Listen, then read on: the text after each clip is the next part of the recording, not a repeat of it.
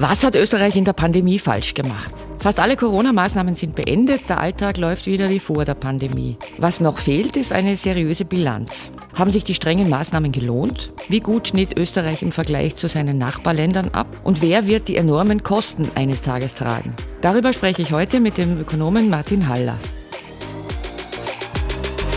Eine Frage noch. Ein Podcast der Agenda Austria.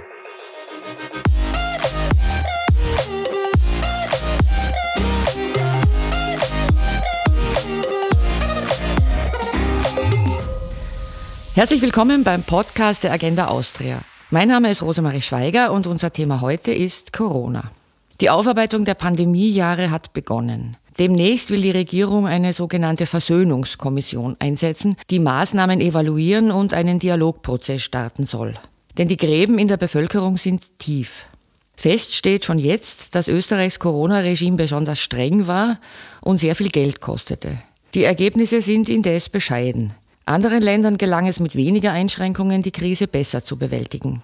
Der Ökonom Martin Haller unterzog die österreichische Corona-Politik einem Vergleich mit jener in Deutschland, der Schweiz und im vor allem zu Beginn der Pandemie viel kritisierten Schweden. Die Politik könne in so einer Situation nicht alles richtig machen, schrieb Haller vor kurzem in einem Beitrag für das Magazin Der Pragmaticus. Aber es wäre die Aufgabe einer Regierung, die Kosten so niedrig wie möglich zu halten. Nicht bloß in finanzieller, sondern auch in gesellschaftlicher Hinsicht. Wie gut das gelang, wird er uns jetzt erzählen. Guten Tag, Herr Haller. Schön, dass Sie da sind. Guten Tag. Ich möchte nicht mit Ihrer wissenschaftlichen Arbeit anfangen, sondern auf der, wenn man so will, persönlichen, privaten Ebene. Wenn Sie sich vorstellen, Sie erzählen in 50 Jahren einem Enkelkind, wie das so war in der Corona-Zeit, was sagen Sie da? Ja, es war fast dystopisch zu Beginn.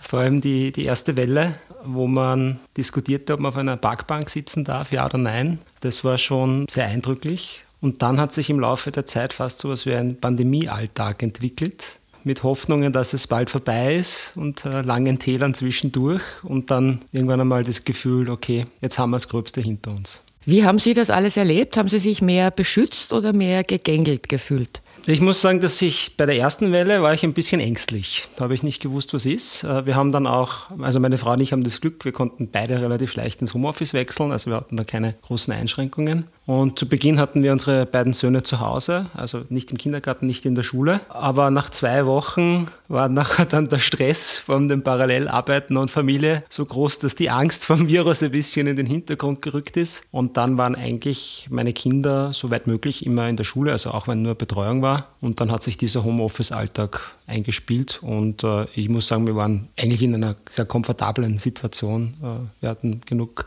Raum zu Hause, auch vor der Tür was äh, grünen Auslauf für uns und für die Kinder. Also es war okay. Also unter den Bedingungen noch äh, ja, ja, genau. erträglich. Ja. Die heftigen Auseinandersetzungen im Familien- und Freundeskreis Kennen Sie das auch, die es gab? Das kam bei uns sehr spät in der Arbeit. Also ich hatte das Gefühl, dass in meinem Umfeld eigentlich eine sehr ähnliche Auffassung jeweils vorhanden war. Die hat sich im Laufe der Zeit verändert. Ich glaube, uns allen ist es so gegangen. Und wie dann viele pandemiemüde waren, dann hat sich ein bisschen die unterschiedlichen Ansichten herauskristallisiert. Ist, braucht man noch eine Maske? Muss man sich noch testen? Und da gab es dann ein paar Diskussionen. Aber so polarisieren, wie man es auf der Gesellschaftsebene beobachtet hat, habe ich in meinem Umfeld jetzt nicht. Also Sie haben keine Freunde verloren durch die Pandemie oder durch den Streit über die Pandemie? Vielleicht ein paar Facebook-Freunde, aber das ist mir nicht aufgefallen. Sie haben als Wissenschaftler vier Länder miteinander verglichen, also die Corona-Politik in Österreich, Deutschland, der Schweiz und in Schweden. Warum gerade diese vier? Naja, Deutschland, Österreich, Schweiz ist ein beliebter Vergleich in unserer Region. Und Schweden kam natürlich dazu wegen dem schwedischen Sonderweg, den Sie zuvor erwähnt haben. Und es gab dann eine Grafik, die ist in den Medien, in den sozialen Medien vor ein paar Wochen herumgegeistert. Die hat die Übersterblichkeit betrachtet. Also quasi das, diese Maßzahl umfasst nicht nur die Corona-Toten, sondern alle Todesursachen und gewissermaßen auch die Kollateralschäden. Und das war sehr frappant, dass das viel kritisierte Schweden mit seinen lockeren Pandemiemaßnahmen aus dieser Pandemie mit der geringsten Übersterblichkeit hervorgegangen ist. Und das macht es natürlich zu einem interessanten Datenpunkt in seinen Ländervergleich. Obwohl dort am Anfang der Pandemie ja sehr viele Menschen gestorben sind, viel mehr als in Österreich in der Phase. Genau. Die Schweden haben ja sowas wie einen Staatsepidemiologen als Pandemiemanager, den Herrn Tegnell. Und ich kann mich erinnern, der hat sehr früh, während die Pandemie gelaufen ist, eingestanden, dass sie einen sehr großen Fehler begangen haben Und zwar haben sie die vulnerablen Gruppen, insbesondere die Bewohnerinnen von Altenheimen, nicht ausreichend geschützt. Und man, wenn man sich die Übersterblichkeit im Verlauf der Pandemie anschaut, dann ist der Ausschlag in Schweden zu Beginn sehr, sehr groß, viel höher als in Österreich, Deutschland und Schweiz. Aber im Lauf der Pandemie war dann die äh, Übersterblichkeit in Schweden persistent geringer. Und das führt eben dann so, dass sozusagen aufgezählt, kumuliert, äh, dann weniger Übersterblichkeit war in Schweden.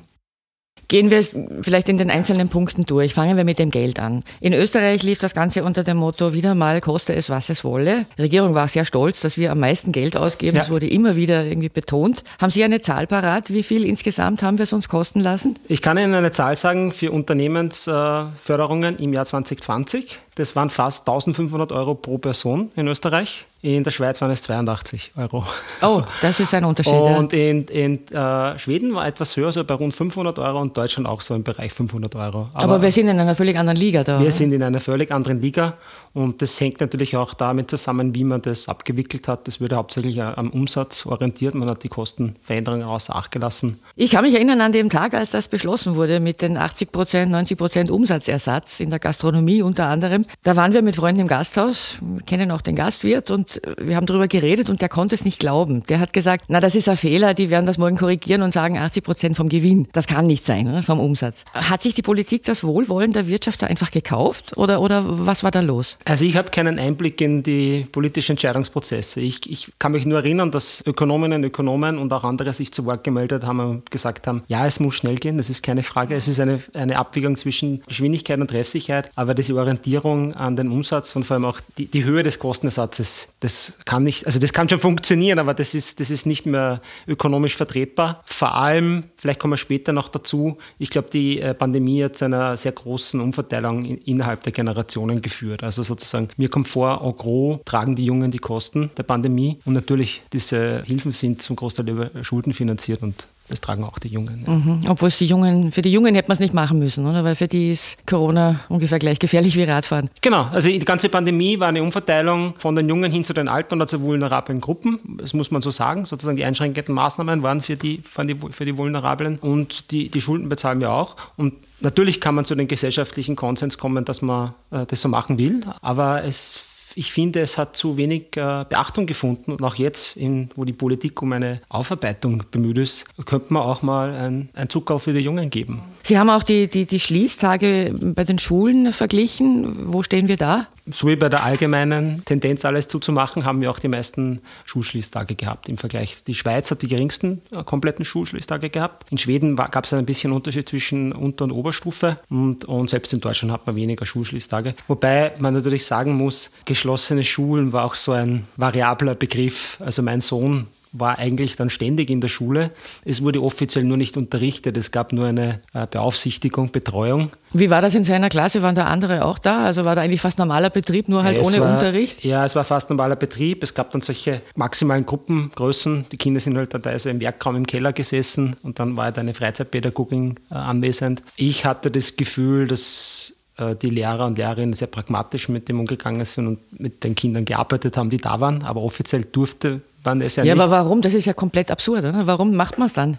Ich habe es nicht verstanden. Es war sozusagen in der Zeit, wo mein Sohn nicht, so, äh, nicht in der Schule war, gab es, äh, weiß nicht, wie es der Minister genannt hat, Fernunterricht oder es gab so ein Schlagwort. Das war halt dann im Endeffekt, äh, man hat irgendwelche Übungszettel bekommen und hat es dann abgegeben. Also mhm. Ihre Kinder sind im Volksschulalter, oder? Der, der, Ältere war zu dem Zeitpunkt in der, in der Volksschule, genau. Da kann man eigentlich noch nicht Distance Learning machen, oder? Das geht nicht. Ja, man hat es von anderen Schulen gehört. Ich meine, das waren jetzt zufälligerweise Privatschulen, da gab es halt dann schon Windows Teams und am Nachmittag gab es dann Online-Schachunterricht. Also ich glaube, da gab es große Variation, aber ich, sozusagen die Pädagoginnen in meinem Umfeld, ich kann denen keinen Vorwurf machen, die, die mussten mit abstrusen Regelungen, die sich alle Tage geändert haben, umgehen. Und ich habe das Gefühl, die haben sich alle sehr bemüht, für die Kinder das Beste äh, herauszuholen. Ja. Sie sind Ökonom und kein Psychologe äh, ja. und auch kein Soziologe, aber haben Sie eine Erklärung, warum man gerade im Schulbereich so lange auf die ganz harte Tour gesetzt hat? Ich meine, es war sehr schnell klar, dass Kinder davon nicht schwer krank werden. Dass sie keine großen Treiber der Pandemie sind, das war noch nicht so schnell klar, aber mein Gott, irgendwie muss man immer abwägen bewegen.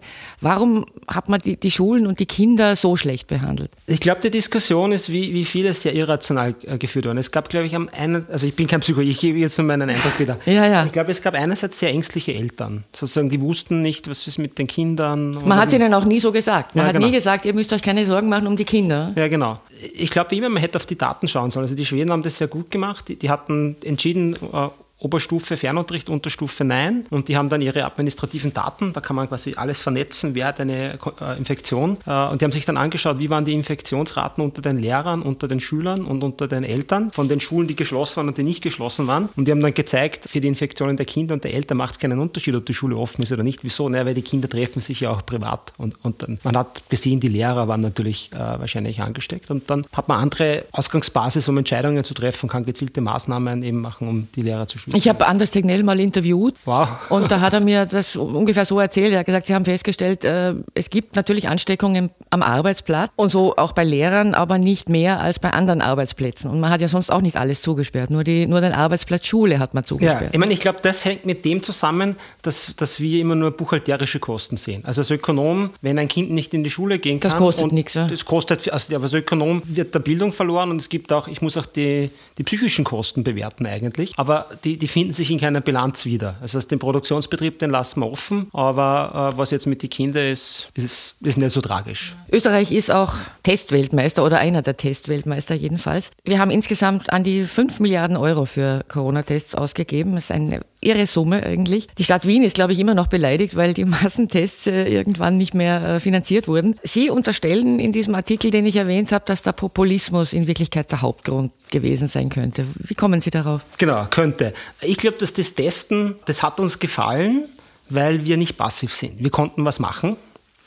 Und äh, man war aktiv und ich teste für mich, ich teste für dich. Es hatte dann auch so einen Warm Glow. Die Leute haben dann auf Social Media gepostet, wie sie ihre Test abgegeben haben und der große Sack überfüllt. Alle haben sich getestet. Und das hat uns irgendwie die, diese, diese Passivität genommen. Wir können was tun. Und die österreichische Politik hat in Kooperation mit privaten Unternehmen also eine gute Infrastruktur aufgebaut. Also im urbanen Bereich war es ja wirklich sehr leicht, seinen äh, Test abzugeben. Und als Ökonom ist es natürlich wenig überraschend, wenn der Preis von etwas sehr gering ist oder null, dann ist die Nachfrage groß. Und darum haben wir viel getestet. Und der Fehler, der, der dann gemacht wurde, ist, dass man das nicht evaluiert hat. Und zwar, es kann auch das viele Testen zu äh, falschen Anreizen führen, weil ich teste mich und dann wiege ich mich in Sicherheit, dass ich äh, nicht positiv bin und dann gehe ich meine Großmutter besuchen und wir umarmen uns und puzzeln uns, weil wir uns ja alle getestet haben. Nur die Tests schlagen halt auch nicht immer an. Und sozusagen diese Außerdem gibt es ja Zeit dazwischen. Gibt es? Zeit dazwischen, ja, genau. Also diese wird es Effekte zweiter Ordnung, äh, über die hat man nie nachge hat man vielleicht nie nachgedacht. Und es waren irgendwie alle äh, happy, dass, die, dass das gut aufgenommen wird, dass getestet wird. Und mein Kollege, der Alex Hammer, äh, vergleicht immer die Testkosten, weil es ist fast dieselbe Höhe, äh, Wissenschaftsbudget 2023. Ja, das,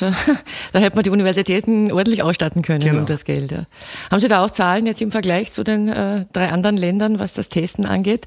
Ja, wir haben, glaube ich, pro Person irgendwie 21.000. Nein, ich kann es nicht mehr sagen. Also, weil, wenn Sie sich die Balken anschauen, der österreichische Balken ist sehr, sehr hoch und die anderen sind sehr niedrig. Äh, Es gibt nur ein Land weltweit, was mehr getestet hat als Österreich, das ist Zypern. Und es liegt einfach daran, dass dort jeder Tourist am Flughafen getestet wurde. Aber ansonsten sind wir, wir sind Zweiter sozusagen weltweit. Die Impfpflicht wird ja mittlerweile von fast allen als, als ein großer Sündenfall gesehen. In der Schweiz sind 30 Prozent der Bürger nicht geimpft bis heute. In Deutschland und Österreich 23. Ich weiß nicht, wie es in Schweden ist. Haben Sie da eine Zahl? Ist das irgendwie näher, näher bei uns oder näher bei der Schweiz? Ich habe jetzt keine konkrete Zahl für die Schweden, Österreich, äh, Deutschland, Schweiz. Da hatte die Österreich immer ein bisschen die Nase vorn. Also wir, haben, äh, wir waren erfolgreich im Impfen. Ich glaube, dass das, das Impfthema, also sozusagen abgesehen von der vermurksten Impfpflicht, jetzt einfach nicht mehr so viel Relevanz hat. Denn äh, sozusagen wenn man nicht geimpft ist, dann hat man Corona wahrscheinlich schon gehabt oder mehrmals.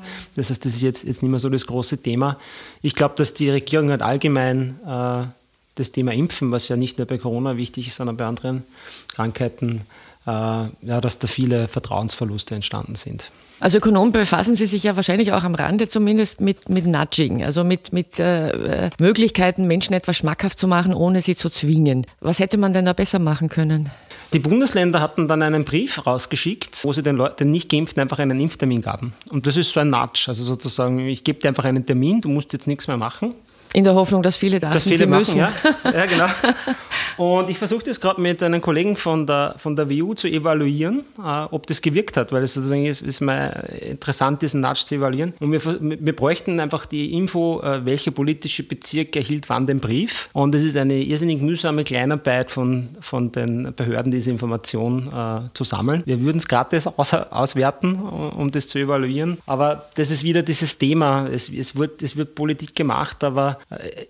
äh, man schaut dann nie, ob es funktioniert hat oder nicht, sozusagen. Und, und also die Lernkurve ist flach. Man wollte es oft vielleicht auch deshalb nicht wissen, weil man dann ja, wenn's, wenn sich herausstellt, dass etwas wirkt nicht, hätte man zugeben müssen, dass es ein Fehler war.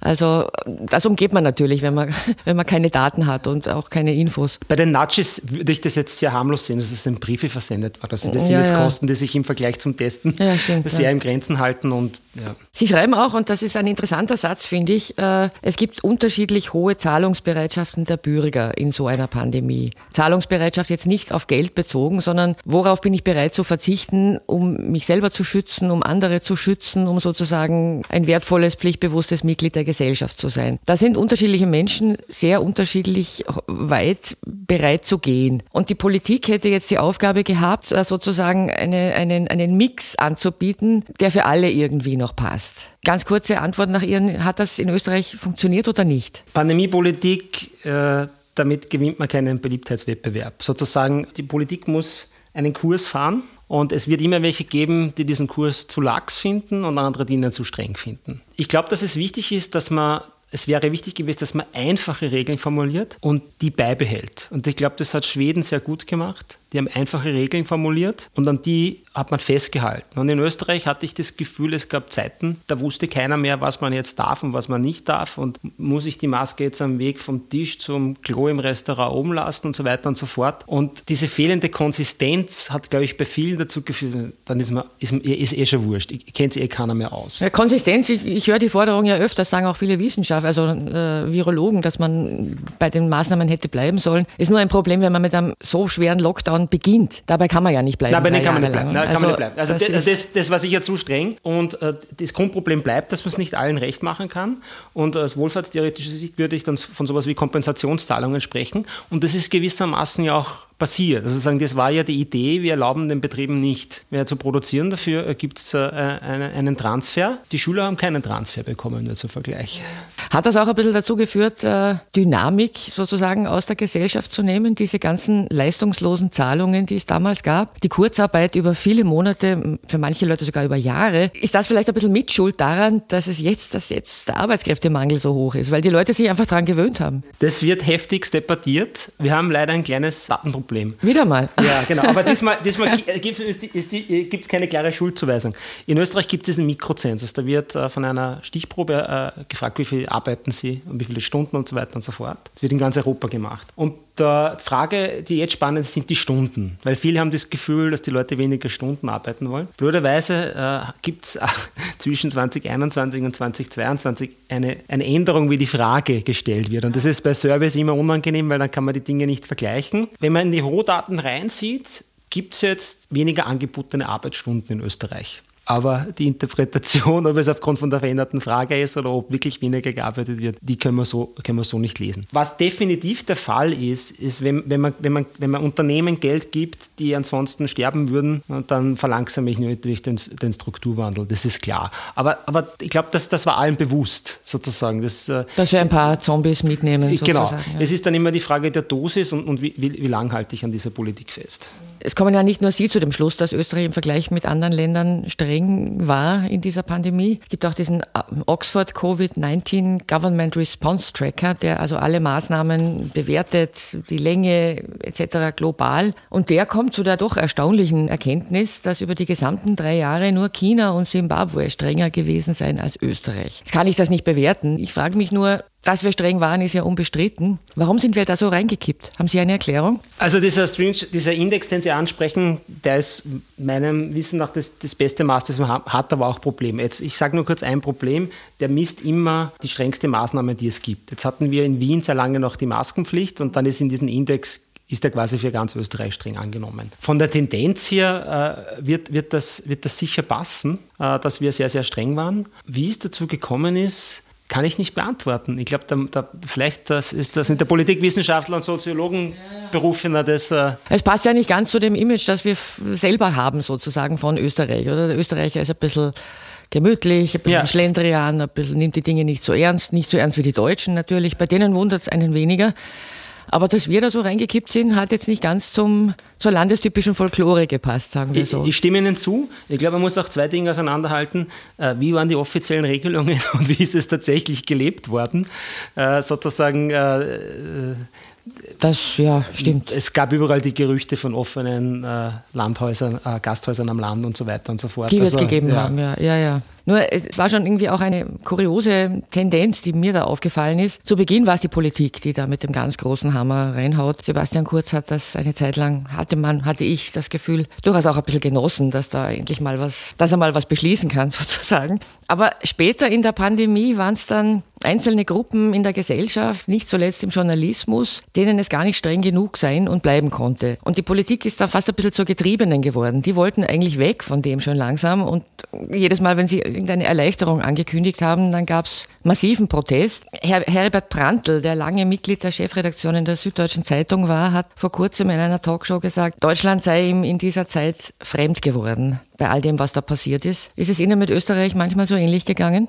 Also ich muss sagen, die, die erste Phase, die wirklich äh, dystopisch empfunden. Aber was dann im Laufe der Pandemie vielleicht passiert ist, um Ihre Frage von vorhin noch mitzunehmen, es gab dann diesen einzigen Fokus auf eine Zahl. Und das waren die Anzahl der Neuinfektionen. Man hat es dann später äh, verwandelt in äh, belegte Betten oder belegte Intensivbetten. Und klarerweise hat die Politik und die, und die Medien haben dann verstärkt mit Epidemiologen gesprochen und die sprechen natürlich von Infektionszahlen. Und man hatte dann so das Gefühl, wir müssen jetzt alles tun, um diese Zahl zu reduzieren. Und diese Zahl war auch assoziiert mit äh, Bildern aus Bergamo. Da passiert natürlich Leid, Krankheit. Gut, das Tod. war ganz zu Beginn, aber genau. das, davon hätte ja, man sich ja irgendwann lösen können. Ne? Und ich glaube, dass, das, dass das, das Problem war, dass äh, wenn, man, wenn man versucht, die Infektionszahlen zu reduzieren, hat das auch Kosten. Das sind diese Kollateralschäden. Kinder können nicht in Schule gehen oder es gibt vielleicht weniger Inanspruchnahme von medizinischen Vorsorgeleistungen. Aber die waren nicht fassbar. Die hat man nicht gesehen, die hat man nicht beziffert. Man hat immer nur eine Seite dieser Gleichung betrachtet und vielleicht hat sich da so, hat man sich dann quasi hineingesteigert und versucht immer äh, das zu drücken, zu drücken, ohne groß darüber nachzudenken, was hat das für Konsequenzen. Und ja, ich, ich gebe Ihnen recht, ich hatte auch das Gefühl, vor allem in den sozialen Medien, da gibt es dann immer sehr laute Stimmen und das war dann schon fast so, bitte sperrt mich mehr ein, so in die Richtung, ja.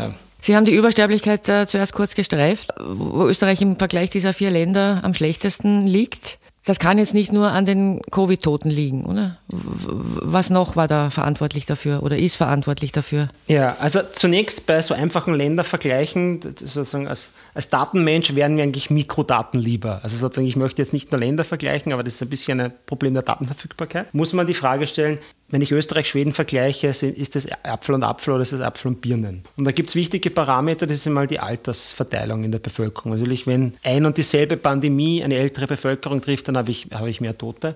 Und das zweite ist der Gesundheitszustand. Und wenn man sich Österreich, äh, anschaut oder auch Deutschland und Schweiz, dann ist die Altersstruktur eigentlich sehr vergleichbar. Also sozusagen, äh, dahingehend kann man Apfel und Apfel sagen. Wo es schon Unterschiede gibt, das ist der Gesundheitszustand der Bevölkerung. Also in Österreich nur zwei Beispiele, ist die Quote der Raucher viel höher was natürlich ein relevantes Verhalten ist in Bezug auf Covid oder auch äh, die Anzahl der Diabetesprävalenz. Und da sehen wir, dass die, die schwedische Bevölkerung gesünder ist. Das könnte gewisse Unterschiede in der Übersterblichkeit erklären. Mein Datengefühl sagt mir, dass es aber nicht die, die gesamte Geschichte ist. Und dann gibt es andere Erklärungsmuster. Eines bezeichnet die Psychologen als Crowding out of intrinsic motivation. Das könnte sein, den Österreichern, die hatten sehr strenge Maßnahmen, aber wie zuvor schon erwähnt, vielleicht haben wir uns gar nicht dran gehalten und vielleicht hätten wir ohne den gesetzlichen Einschränkungen uns eigentlich vernünftiger verhalten. Das ist eine Hypothese oder das erwähnte Testen könnte falsche Anreize gesetzt haben. Und das Dritte ist natürlich, vor allem in, in, der, in der ersten Welle, waren unsere Krankenhäuser geschlossen. Also Sie können sich Zahlen ansehen über die äh, Anzahl an durchgeführten Vorsorgeuntersuchungen, Krebsdiagnosen, Krebsbehandlungen. Das ging alles nach unten. Und es ist natürlich sehr plausibel, dass hier Kollateralschäden entstanden sind. Die, die bis jetzt nachwirken. Die bis jetzt nachwirken, weil natürlich ist der Zeitpunkt von seiner Diagnose sehr oft entscheidend, die sich dann auch in den Mortalitätszahlen widerspiegeln.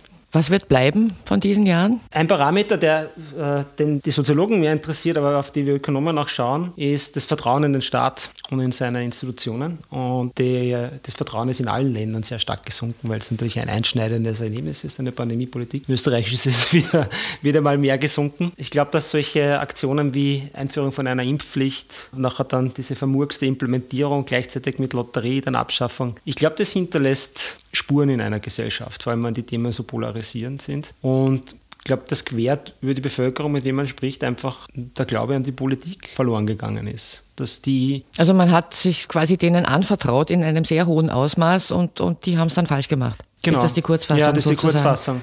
Und, und ich glaube, das, das kann auf einer faktischen Ebene so sein, das kann aber auch auf einer rein emotionalen Ebene so sein. Also Natürlich gab es in der Pandemie Schicksalsschläge, die, die durch das Virus verursacht sind oder durch die Politik, beides. Und das bleibt bei den Leuten hängen. Ja. Hat das einen Sinn, wenn man jetzt versucht, das aufzuarbeiten? Oder sollte die Politik, wenn Sie jetzt Ihnen einen Rat geben dürften der Regierung, besser schauen, dass wir von dem Thema wegkommen?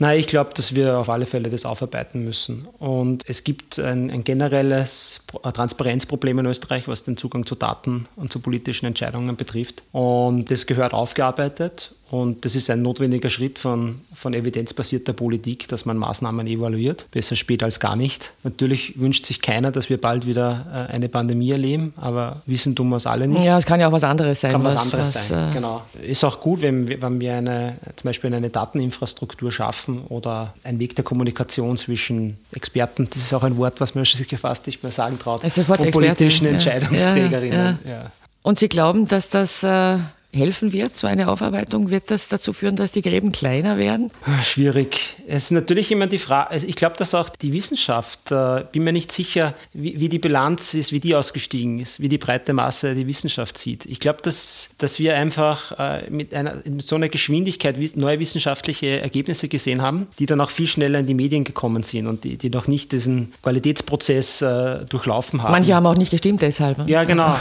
Und, und ich bin in der Bevölkerung, glaube ich, ist auch auch hängen geblieben. Letzte Woche habe ich die Studie gehört, die sagt A, in der Woche höre ich B.